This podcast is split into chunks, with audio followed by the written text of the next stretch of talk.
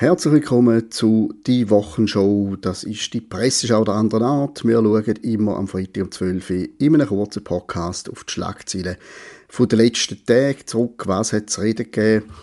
Natürlich nicht Bier ernst und meistens sind ja, ich sage jetzt mal, die Artikel, die furchtbar ernst gemeint sind, die sind beim Näheranschauen besonders lustig.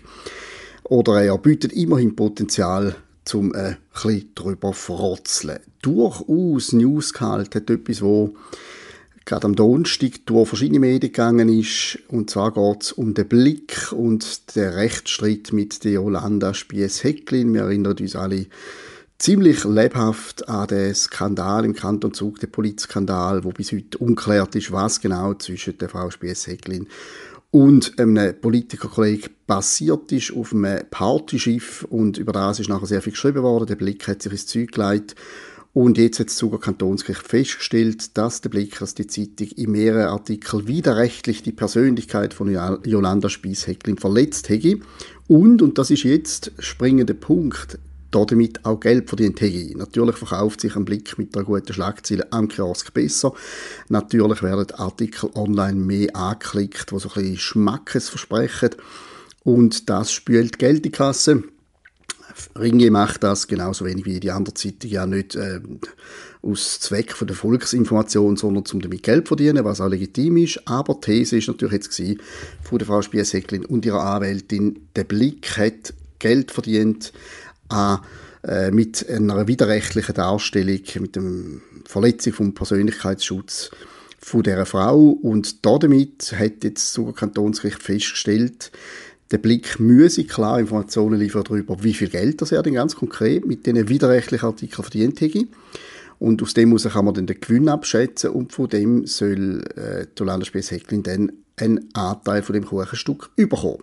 Das heißt, jetzt hat der Blick oder der Verlag Ringe hat jetzt echt Zeit, um die Zahlen zusammenzusammeln, um zu sagen, wie viel das sie da verdient haben. Ist wahrscheinlich nicht ganz eine einfache Aufgabe, das zu eruieren, wie viel Geld ist wirklich effektiv rausgekommen. Man weiß wahrscheinlich, wie viele Zeitungen sich einmal verkauft mit diesen Schlagzeilen, gedruckte Zeitungen.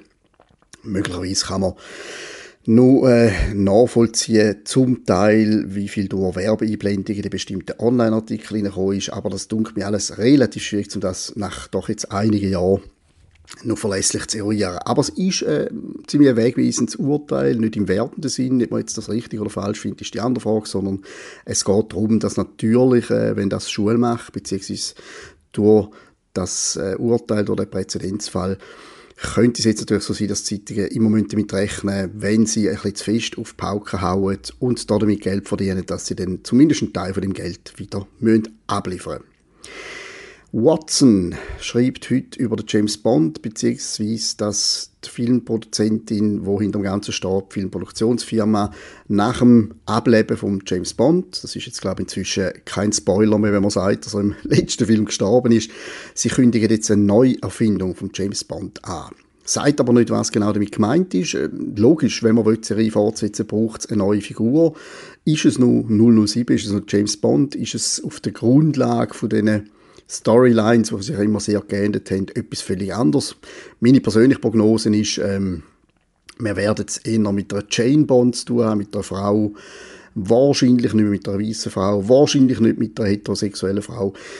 Äh, wahrscheinlich gibt es noch ein paar andere Sachen, die es zu beachten gilt. Wenn man heute als Produktionsfirma einen Welterfolg machen will und Twitter-Shitstorms vermeiden, dann muss man alles richtig machen, politisch korrekt. Und da drängt sich natürlich auf, dass man die extremst heteronormative, cis-mäßige Figur von James Bond total äh, umkrempelt ins pure Gegenteil.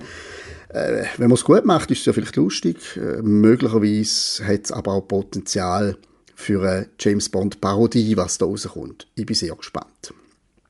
Verschiedene Zeitungen berichten ebenfalls vom geplanten Schulreisli vom Bundesrat. Der reist dieser Tage auf Schaffhausen und dann ist Tessin. Das sind so die regelmäßigen Ausflüge, wo man mit der Bevölkerung ein bisschen will, äh, in Austausch kommen und Volksnähe beweisen. Man fährt da also äh, in die Gegenden, dann gibt es ein Apro, man stellt sich der Bevölkerung, man stoßt an mit Leuten.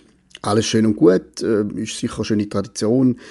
Ein bisschen, was mich ein bisschen frappiert, ist, äh, in den letzten zwei Jahren hat der Bundesrat nicht unbedingt Volksnähe bewiesen, hat sich eigentlich ziemlich abgeriegelt und mit gewissen leicht autokratischen Tendenzen durchregiert, sich vom Parlament alle Kompetenzen geben lassen. Und es ist mir eigentlich ziemlich wurscht gewesen, was zumindest ein Drittel der Bevölkerung möchte oder nicht möchte.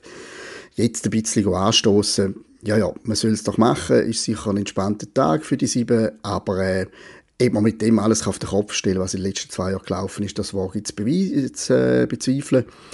Und natürlich sind auch irgendwelche Demonstrationen oder Missfallenskundgebungen am Rand von diesen Aperölis zu erwarten, wobei ich ehrlich gesagt auf das verzichten jetzt aus den Corona-Massnahmen kritischen Kreisen. Ich würde den Bundesrat dort einfach allein stehen lassen. Ich finde das viel stärker Signal, als irgendwo zu streicheln oder zu rufen oder was auch immer zu machen. Wir kennen ja die Haltung von diesen Kreisen gegenüber dem Bundesrat und äh, wieso muss man jetzt äh, der, dem Schulreise noch mehr Gewicht geben, indem man dort aufmarschiert. Aber bitte, das soll jeder selber wissen. Apropos aufmarschieren, viel, viel, viel, viel wichtiger und viel mehr Impact hat das, was ab dem Freitag bis zum Sonntag zu Appenzell passiert, nämlich das Nordostschweizer Jodlerfest, wo nach 40 Jahren endlich mal wieder da ist in der Gegend. Zu Appenzell werden etwa 45'000 Gäste erwartet. Ich wohne irgendwie gerade mit in der Festmeile und kann bestätigen aus den letzten Tagen aus Appenzell ist nicht wiederzuerkennen. Es besteht eigentlich aus Festzelten. Es sieht ein bisschen aus wie, ich weiß auch nicht, ähm, ein Aufnahmelager in einem Krisengebiet oder nach einer Katastrophe. Natürlich viel charmanter und schöner, aber es hat ganz viele Festzelt, überall stehen Für Autos gibt es kein Durchkommen mehr. Also Appenzell scheint gewappnet auf den Grossanlass und freut sich glaube ich auch darauf. Die Appenzeller sind berühmt dafür, dass sie feiern können. Ob es jetzt einen Anlass gibt oder nicht, sie können es eigentlich immer, aber das Nordostschweizer Jodlerfest dürfte durchaus genug Anlass sein. Ob man jetzt übrigens auf Jodel steht oder nicht, ich bin jetzt auch nicht unbedingt der, der sich eine Jodel-CD im Auto in den Schlitz hineinschiebt, aber ich glaube, es lohnt sich auch für Leute auf Appenzell zu kommen, die jetzt mit dem weniger anfangen können, weil einfach die Stimmung garantiert grandios wird sein und, wie ich die Appenzeller kenne, auch mustergültig vorbereitet.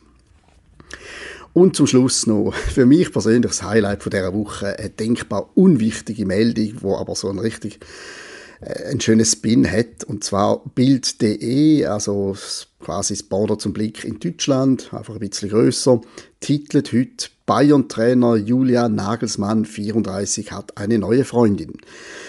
Er hat seine Frau verloren und hat jetzt eine neue Beziehung. Und dass das für Bild, wo sehr Bundesliga-affin, Sportaffin, Fußballaffin allgemein ist, ist das natürlich eine Story, aber sie wird noch viel besser, weil die Dame, wo er sich da geangelt hat, ist eine, eine gewisse Lena Wurzenberger, 30-jährig, und die Frau schafft für, tada, Bild. Und Sie hat dort berichtet über, tada, der FC Bayern.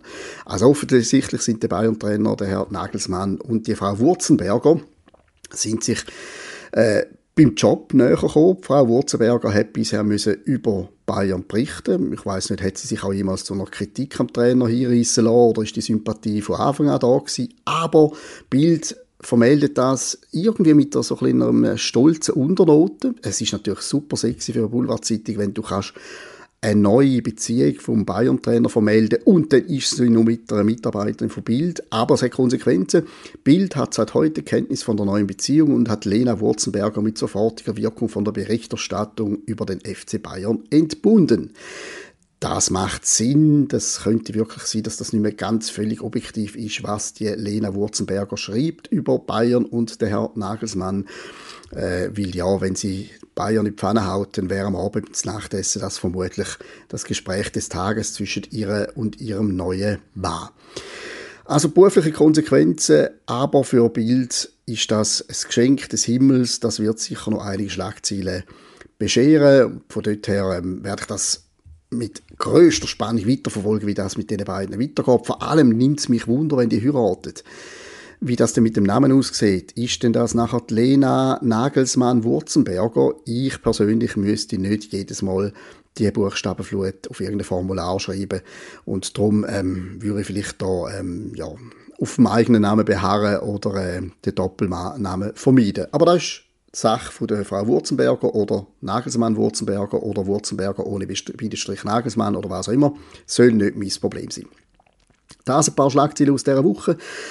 Und äh, wir gehen jetzt in eine kleine Sommerpause, werden dann aber wieder zurückkommen mit dem Podcast Die Wochenshow, die Presseschau der anderen Art. Vielen Dank fürs Zuhören.